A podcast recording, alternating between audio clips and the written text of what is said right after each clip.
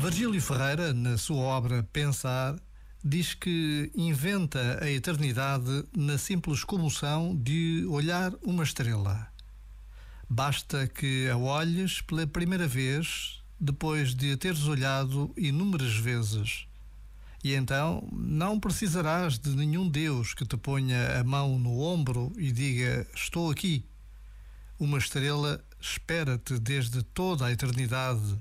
Procura e vê se não a perdes durante a vida inteira.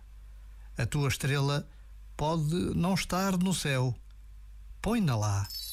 Este momento está disponível em podcast no site e na app.